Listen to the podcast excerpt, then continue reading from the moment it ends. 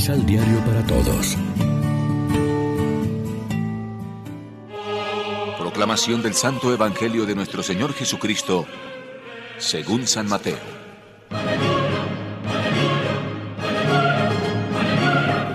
Después que partieron los magos, el ángel del Señor se le apareció en sueños a José y le dijo, Levántate, toma al niño y a su madre y huye a Egipto.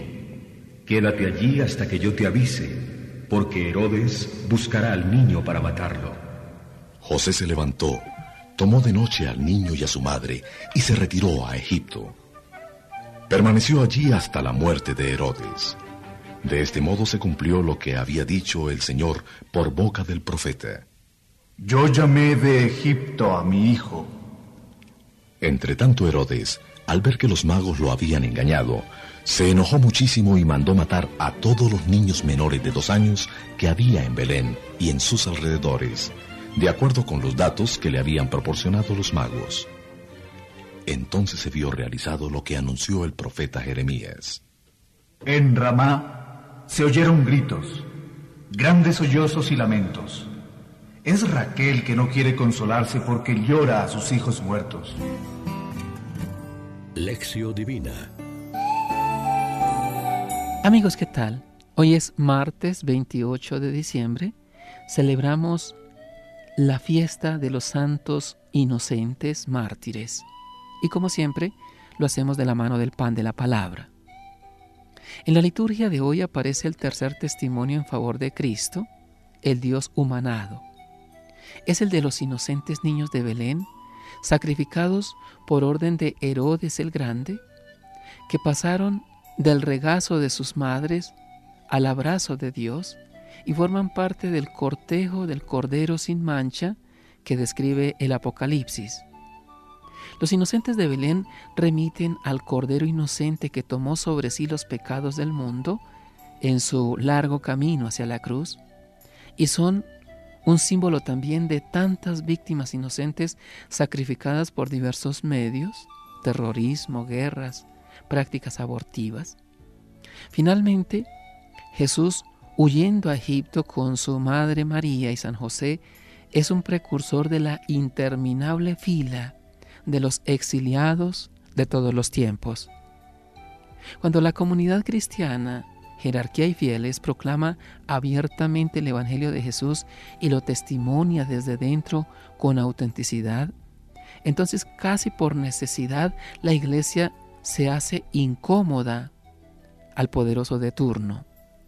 San Pablo advertía a su discípulo Timoteo, todo el que se proponga vivir como buen cristiano será perseguido.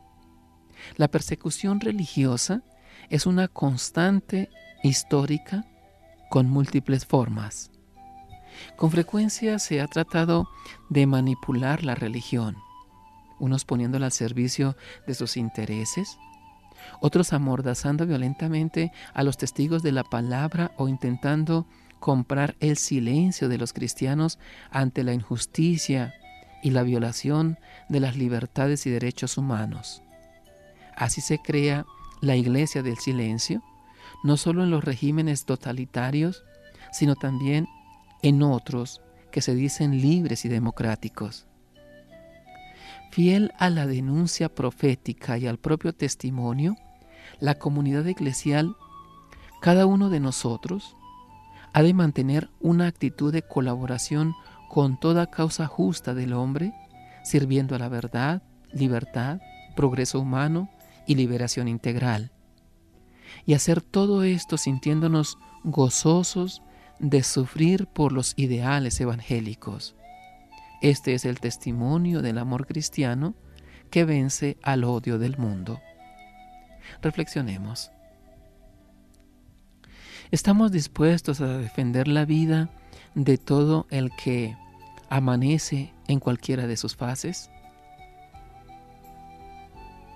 Nos interesa vivir el testimonio de los que son testigos de Cristo con su sangre. Oremos juntos.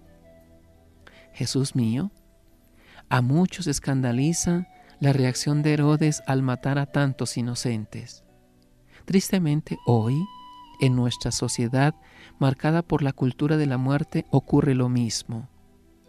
Pocos reaccionan ante la muerte injusta de millones de niños en el vientre de su propia madre.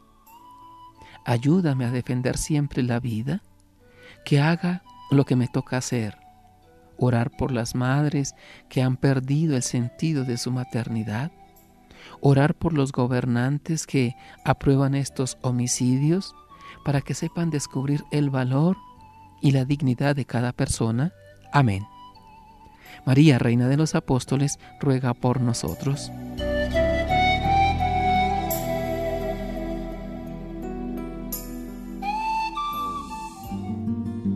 Complementa los ocho pasos de la Alexio Divina adquiriendo el emisal Pan de la Palabra en Librería San Pablo o distribuidores. Más información www.sanpablo.co Pan de la Palabra. Vive la reflexión.